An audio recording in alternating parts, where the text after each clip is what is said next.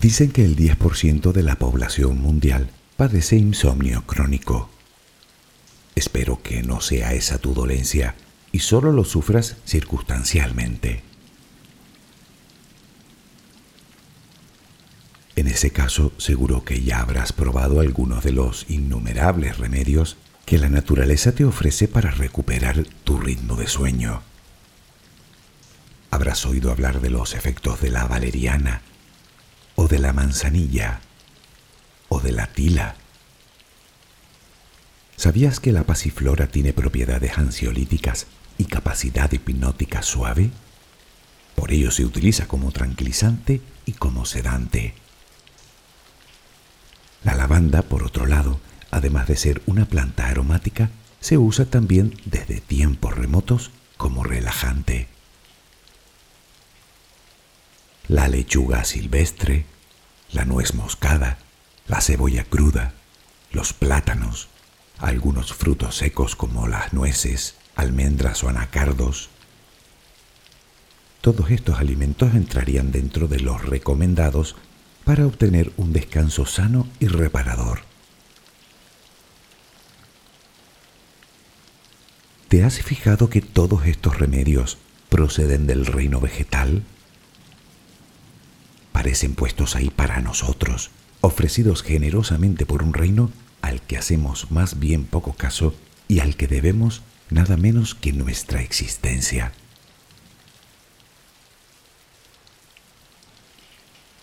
De momento iniciemos el camino a la relajación y luego, si aún no has alcanzado el sueño, hablaremos de nuestra hermana Flora.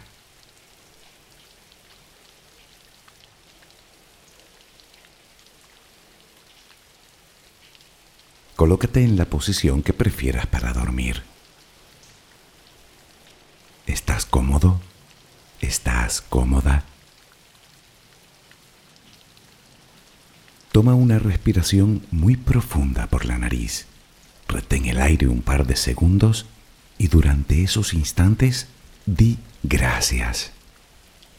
Gracias por lo que eres, por lo que tienes, por lo que el universo te ha dado y por lo que te ha de dar.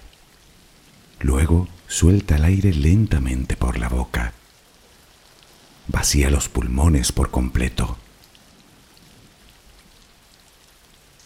Inspira, agradece desde lo más profundo de tu corazón y exhala.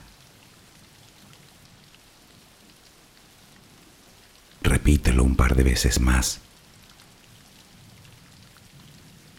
Inspira, agradece y exhala.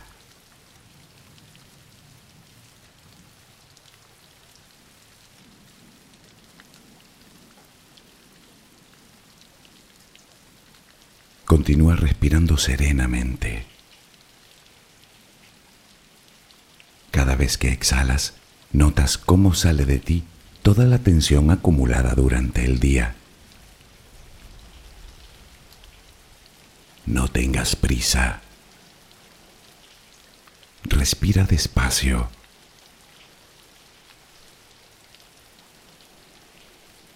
Visualiza el aire que pasa por tus fosas nasales que pasa por tu garganta, que hincha tus pulmones.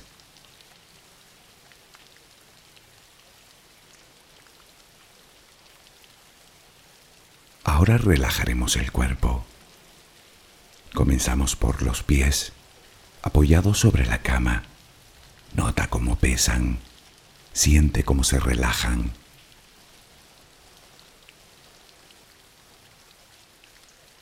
Continúa por las pantorrillas.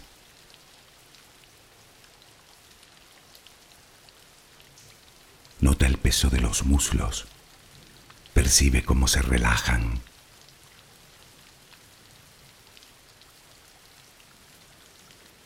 Los músculos de las piernas se relajan completamente.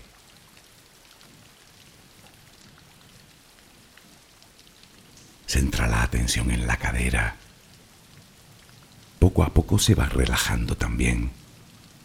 Percibes el peso.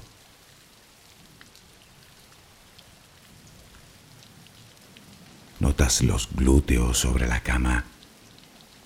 Sientes como la gravedad tira de ti.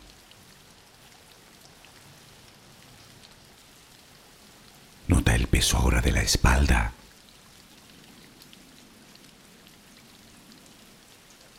Visualiza los hombros. Los brazos. Los antebrazos. Las manos completamente relajadas. Los dedos. Nota se relaja el cuello. La cabeza. El cuero cabelludo. La mandíbula inferior.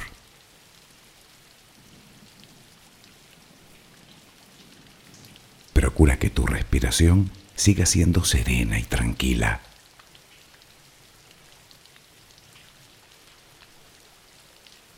Intenta visualizar el cielo de noche.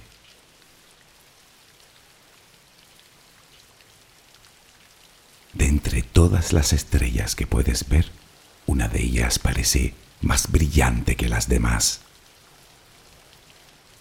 ¿La ves? La tienes ahí delante.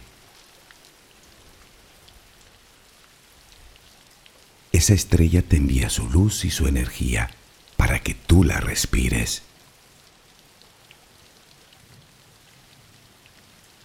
Visualiza que lo que entra por tus fosas nasales es esa luz y esa energía, blanca, suave, tranquilizadora.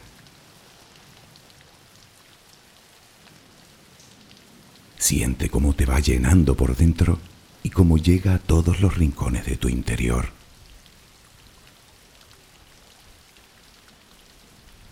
A medida que esa luz va ocupando tu ser, desplaza toda la negatividad, todo el estrés, la angustia, la tristeza, los malos pensamientos, los miedos, que no tienen más remedio que salir con cada exhalación. Puedes imaginarlo como humo negro, como hollín que sale de ti al exhalar. Cada vez que respiras, notas cómo te purificas más y más.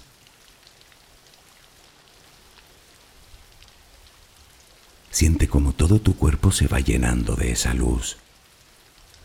Primero los pies, las piernas, toda la cadera se llena también de luz. El abdomen. El pecho se llena de luz. La espalda inspira la luz. Llega hasta los hombros. La luz se cuela por tus brazos. Llega hasta las manos los dedos. La luz llega hasta tu cuello. Toda la cabeza se llena de esa extraordinaria energía. La notas en la frente, en las sienes, en la parte posterior de tu cabeza, en las palmas de las manos, en las plantas de los pies, Esa luz es amor.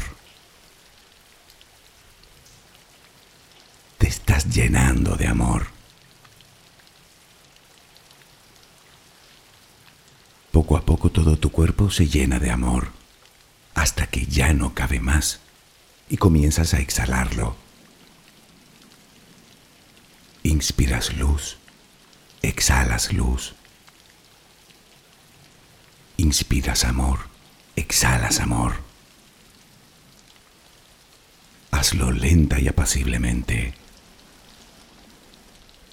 Inspiras luz, exhalas luz. La luz ilumina tus pasos. Déjate guiar por ella. Notas la paz en tu interior. Siéntela. Disfrútala. Inspiras amor. Exhalas amor. Continúa respirando serenamente.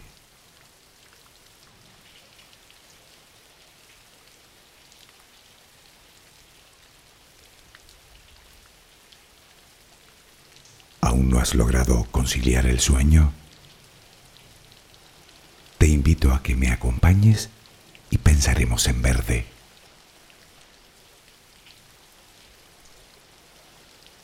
¿Sabías que según el Feng Shui el color verde es curativo? Dicen que posee una energía equilibrada y un sentido de armonía. Simboliza salud, crecimiento y vitalidad.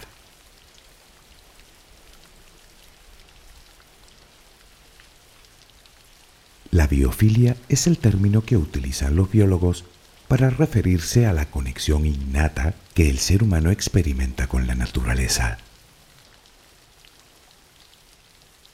Es algo así como un sentido de estar conectados con nuestro entorno natural, producto probablemente de nuestra propia historia evolutiva.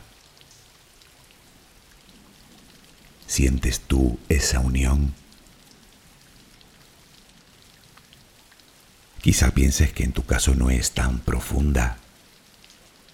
Independientemente del grado en el que seas capaz de sentirla, ese nexo es muchísimo más profundo de lo que creemos. Un lazo que nos lleva hasta la aparición misma de la vida en nuestro planeta. Hace, según la ciencia, más de 3.500 millones de años. Nadie sabe muy bien cuándo y cómo nuestra especie comenzó a utilizar remedios naturales para calmar las dolencias, entre ellas el insomnio. Los orígenes de la medicina herbaria son tan remotos que se pierden en la antigüedad. Se cree que nació en la India, China y Egipto, aunque las evidencias más antiguas fueron encontradas precisamente en Egipto, en un papiro de hace unos 3.500 años.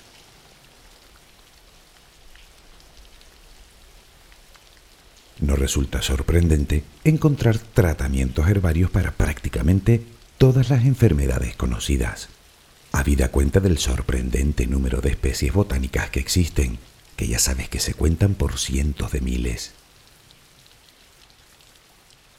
Por ejemplo, el ajo reduce el colesterol, favorece el control de la presión arterial, es anticoagulante y tiene propiedades antioxidantes.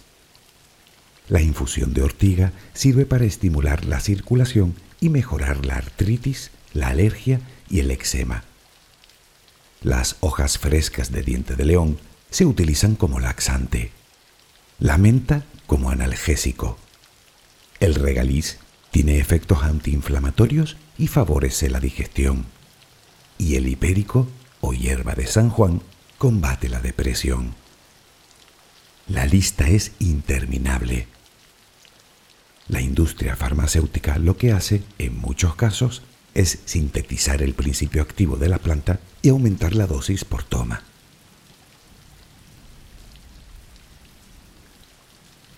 Aunque no es la única forma en que las plantas nos ayudan en la mejora de nuestra salud. Seguro que habrás oído hablar de la terapia hortícola. Es aquella que utiliza plantas y flores como base terapéutica estas terapias son utilizadas tanto desde el punto de vista preventivo como también curativo de la salud física, emocional y si quieres espiritual. Se trata de trabajar con plantas, en definitiva, de realizar algunas de las tareas más antiguas de nuestra especie. Sembrar, podar, trasplantar, regar, quitar maleza, los beneficios para la salud se conocen desde hace cientos de años. y aunque solo lleva unas pocas décadas consideradas como terapia, ya ha demostrado sobradamente su utilidad en innumerables tratamientos en hospitales, centros de recuperación, incluso en prisiones, ya que fomenta la empatía y el amor a lo que brota y crece.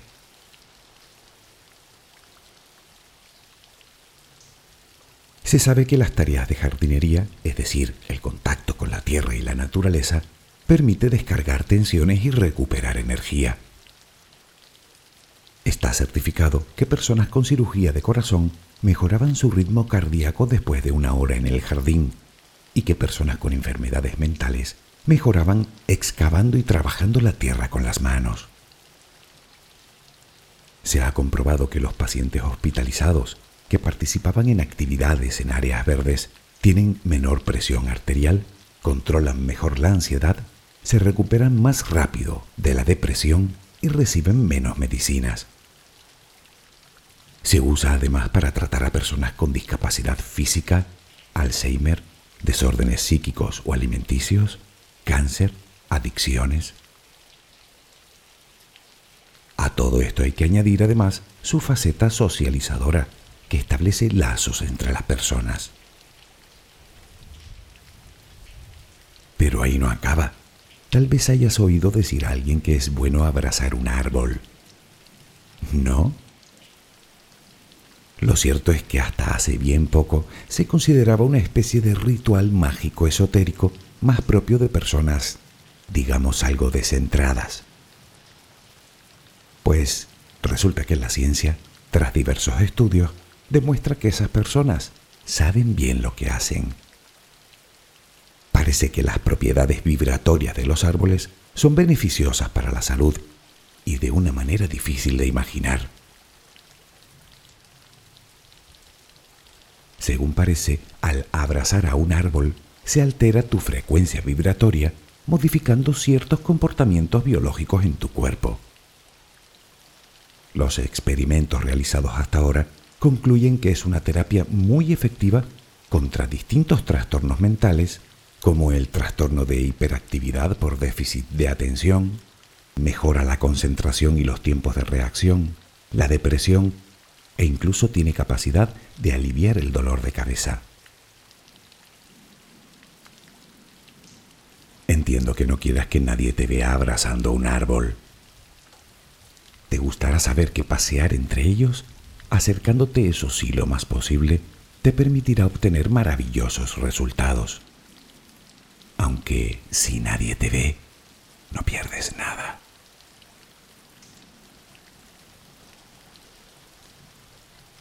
¿Sigues sin sentir ese nexo? Tal vez lo anteriormente expuesto no haya contribuido a reforzar esa unión tuya con la naturaleza. Pues debes saber que la medicina herbaria y la terapia hortícola o abrazar un bosque entero no son nada comparado a lo que las plantas han hecho ya por ti sin tú siquiera saberlo.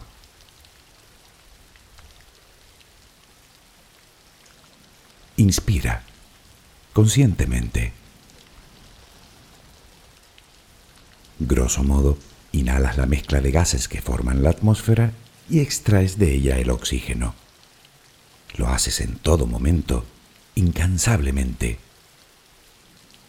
En una situación de reposo podemos respirar unas 20 veces por minuto, más o menos. Serían unas 30.000 veces por día. Más de 400 kilogramos de oxígeno en un solo día, y eso de reposo. Obviamente es una media muy genérica, pero hablamos de mucho oxígeno, ¿no te parece? ¿De dónde ha salido? ¿Cómo ha llegado a nuestra atmósfera? Como sabes, el agua está formada por átomos de hidrógeno y de oxígeno Solo hay que separarlos para obtener ambos gases. Y es aquí donde entran nuestras hermanas. Hace unos 3.500 millones de años, ciertas algas unicelulares de aguas poco profundas comenzaron a agruparse en colonias dando lugar a los llamados estromatolitos. sería algo así como un coral formado solo por bacterias unicelulares. Tienen aspecto rocoso y bien podrían pasar por un accidente orográfico. Estas algas, que aún hoy existen, habían desarrollado una increíble habilidad. Utilizaban la luz del sol para convertir la materia inorgánica en materia orgánica. Es el proceso llamado fotosíntesis.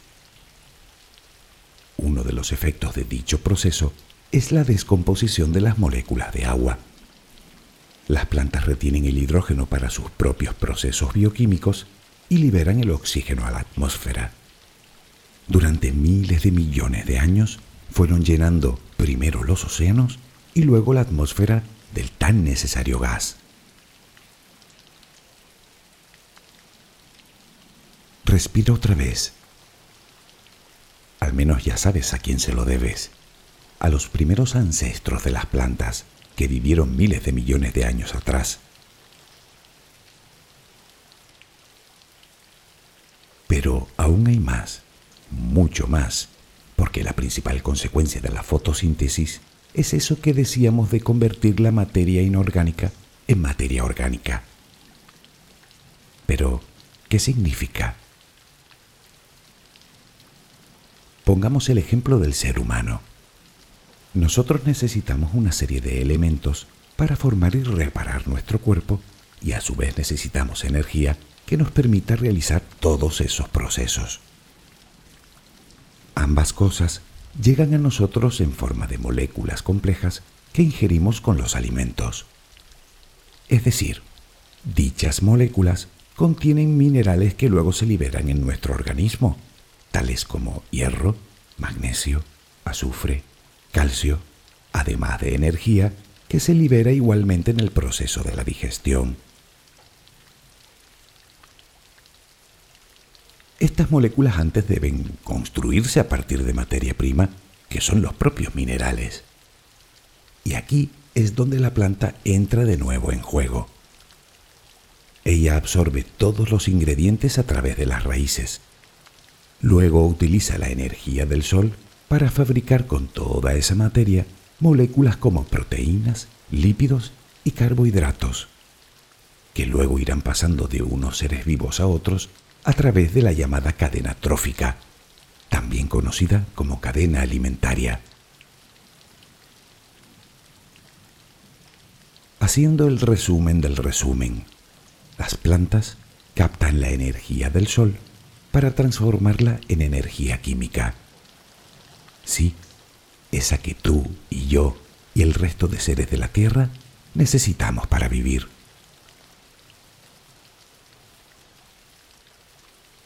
Energía, nutrientes, oxígeno. ¿Te parece poco?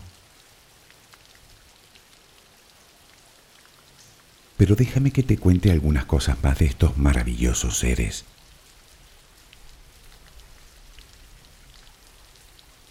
Como sabes, su color verde se debe a la clorofila, unas sustancias que necesitan para realizar la fotosíntesis. Según los registros, las primeras plantas sobre la Tierra vivieron hace unos 470 millones de años. Eran muy sencillas, pequeñas, sin raíces, ni tallos, ni hojas. La evolución para ellas solo acababa de empezar.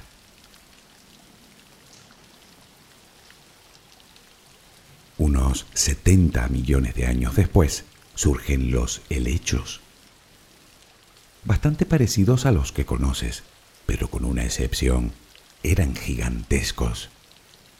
Se elevaban hasta 30 metros del suelo y aunque aún no disponían ni de tallos ni raíces, sí contaban con grandes hojas para optimizar la captura de energía del sol aquel entonces las plantas habían ideado un ingenioso método de reproducción, las esporas. Pequeñas partículas unicelulares que eran esparcidas por el viento con el fin de colonizar todo el espacio posible. El problema es que requerían de unas condiciones óptimas para su germinación o morirían pronto.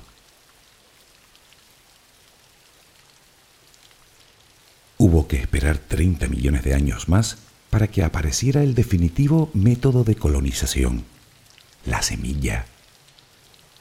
Bien protegida, con todo el sustento necesario para sus primeros estadios y capaz de sobrevivir durante incluso años antes de que se den las condiciones necesarias para su eclosión. Llegaba la era de las coníferas. Ingentes cantidades de estas especies poblaron los bosques primigenios de la Tierra. Y fueron estos bosques los que, por efecto del tiempo, dieron lugar a prácticamente todo el carbón vegetal que hoy en día consume la civilización humana. En otras palabras, alumbramos nuestros hogares quemando plantas que vivieron hace 300 millones de años.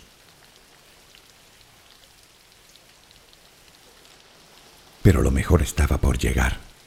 Hace poco más de 130 millones de años, el reino vegetal mostraba al mundo de lo que era capaz.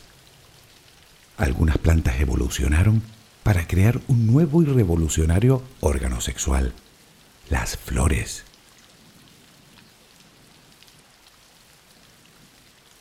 Ellas son las encargadas de producir las semillas a través de la reproducción sexual. Ante la imposibilidad de acercamiento, tuvieron que desarrollar técnicas para hacer llegar el polen de unas flores a otras. Y para ello utilizarán todo lo que tengan a su alcance, desde el viento hasta nosotros mismos, aunque suene a película de serie B. Si prestas atención te darás cuenta de que las flores, en el fondo, son una invitación, una invitación a una innumerable legión de insectos, aves o cualquier criatura que pueda polinizarla. Son algo así como puras formas de manipular. Sus infinitos aromas, sus espectaculares paletas de colores, todo en ella invita a acercarse. Las hay que solo engañan, otras obsequian con a sus transportadores cerrando con estos un trato justo. Algunas están especializadas en un solo tipo de polinizador, otras son más oportunistas.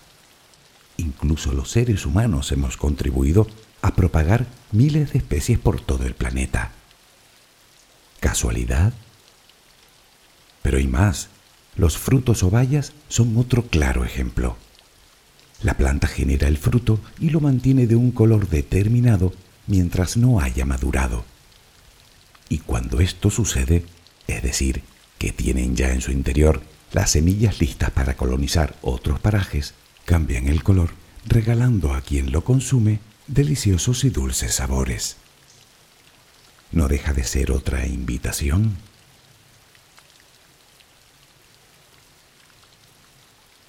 ¿Sabías que los botánicos comienzan a sospechar que se trata de una trama perfectamente urdida para utilizarnos? Ya, claro. Y lo siguiente será ver una higuera jugando al ajedrez con un pino de costa. No, claro que no. Sin embargo, las plantas no son esos seres estúpidos e indefensos que nosotros pensamos.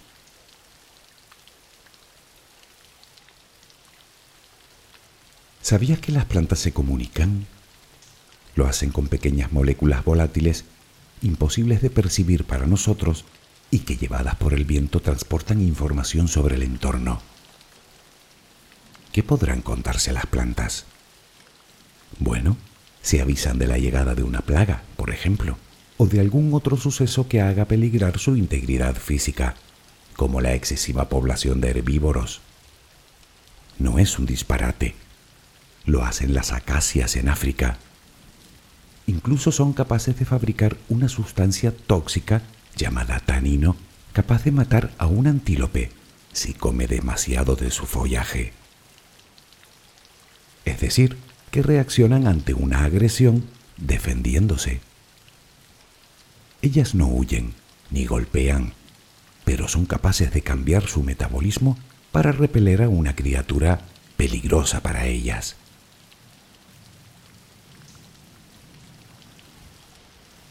¿Sabías que las plantas tienen ritmos circadianos?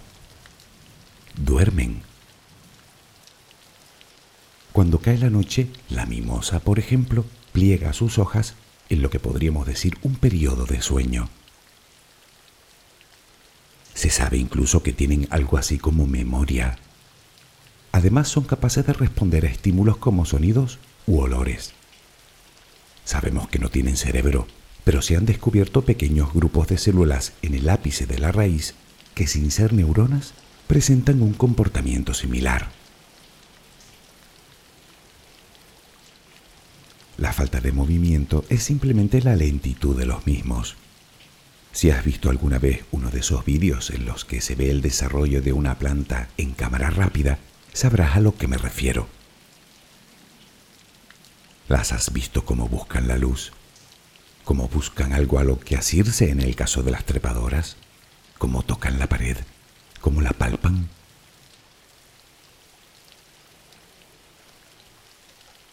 Es cierto que carecen de extremidades que les permitan desplazarse, pero tampoco lo necesitan.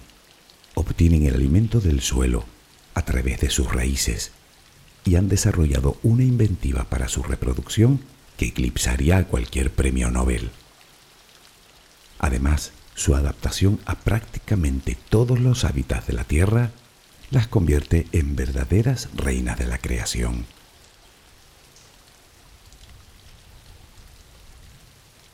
En realidad, hablar de las plantas es, en cierto modo, como hablar del reino animal. Poco tengo que ver yo con una carpa, y ambos somos animales. Así que resumir lo que es este reino verde resulta tan complejo como lo sería resumir toda la vida animal.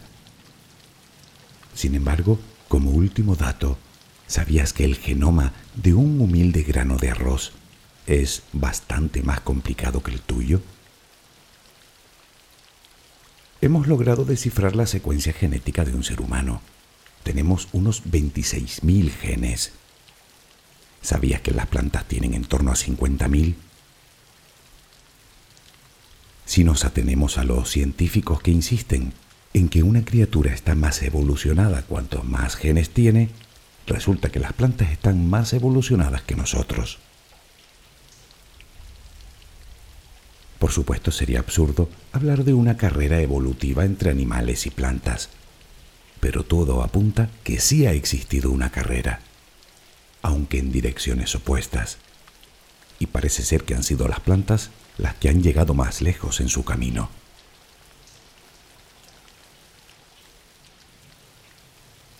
La evolución tecnológica nos ha ido desconectando cada vez más de la naturaleza. En ella encontramos nuestra procedencia, nuestra supervivencia, nuestro sustento y nuestro futuro. Las plantas pueblan este mundo mucho antes que nosotros.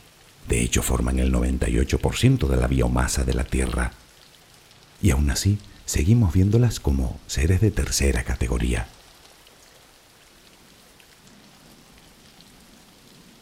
Tal vez llegue ese día en el que comencemos a respetar el derecho a existir que tiene sobradamente merecido el reino vegetal. Quizá en ese momento nos demos cuenta de que las piedras no se comen, ni fabrican oxígeno, ni dan de comer al ganado y a toda la vida animal de este planeta, ni curan enfermedades, ni siquiera adornan nuestros entornos de cemento y cristal. Es posible que en ese momento queramos girarnos para dejar de vivir de espaldas a la naturaleza e integrarnos en ella como madre creadora de todos los seres. Tal vez sea en ese momento cuando logremos un verdadero mundo verde. ¿Lo intentamos?